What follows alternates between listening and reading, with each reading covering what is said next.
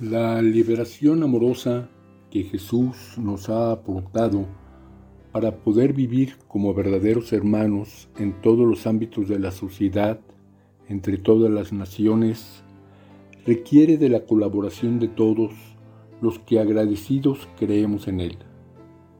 Por eso el Papa Francisco nos llama a todos a vivir como discípulos misioneros.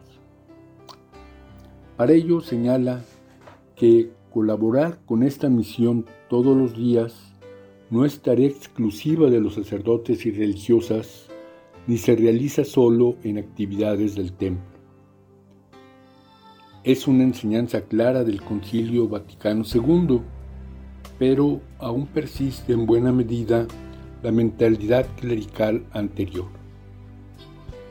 Por eso insiste Francisco que todos los bautizados en el pueblo de Dios hemos de vivir esa acción liberadora de Jesús todos los días y en todas partes. En efecto, tanto la familia como todas las actividades en las que ganamos el pan de cada día requieren que lo vivamos con amor, amabilidad, honradez, justicia, sentido de servicio, etc mamás, papás e hijos, obreros, campesinos, ingenieros, médicos, empleados, políticos, artistas, todas y todos. Llevar la alegría del Evangelio, desde luego con nuestra manera misma de comportarnos, pero oportunamente, nos dice el Papa, también con las palabras para lo cual no necesitamos ser especialistas en Biblia, aunque sí, desde luego, conocer y comprender cada vez mejor las enseñanzas mismas de Jesús. Y nos recomienda que aprovechemos en esa convivencia cotidiana el contacto de persona a persona para generar ambientes de conversación amigable. Y aquí nos recuerda nuevamente la importancia de ser creativos. Y nos advierte que para hacerlo de una manera más atinada y motivante, es necesario conocer a fondo la manera de ser y de pensar de las diversas personas y grupos sociales y las culturas de los pueblos.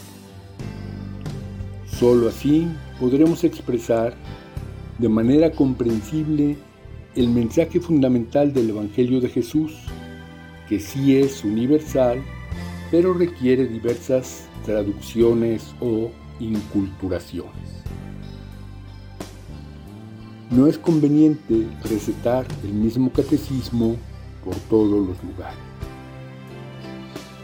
Y en referencia a las diversas culturas, nos invita a respetarlas y valorarlas todas, tanto las universitarias y científicas como las artísticas y también las más populares e indígenas, participando en un diálogo auténtico con los sujetos que las han llevado adelante y lo siguen haciendo en la actualidad, evitando todo tipo de discriminación aristocrática, en lo que varias veces hemos incurrido. Y por ello se detiene a hacer una especial reivindicación y revaloración de la piedad popular en la que podemos descubrir grandes dones del Espíritu Santo expresados no tanto de manera intelectual, pero sí simbólica y vivencial, fortaleciendo a las personas, familias y comunidades con expresiones sencillas veladoras, imágenes, novenas, peregrinaciones, dando mucha esperanza en medio de circunstancias muchas veces adversas. En resumen, la tarea de colaborar en la obra liberadora de Jesús es para todas y todos en el pueblo de Dios y hemos de realizarla todos los días en todas partes con creatividad tomando en cuenta la manera de ser de las personas y las culturas.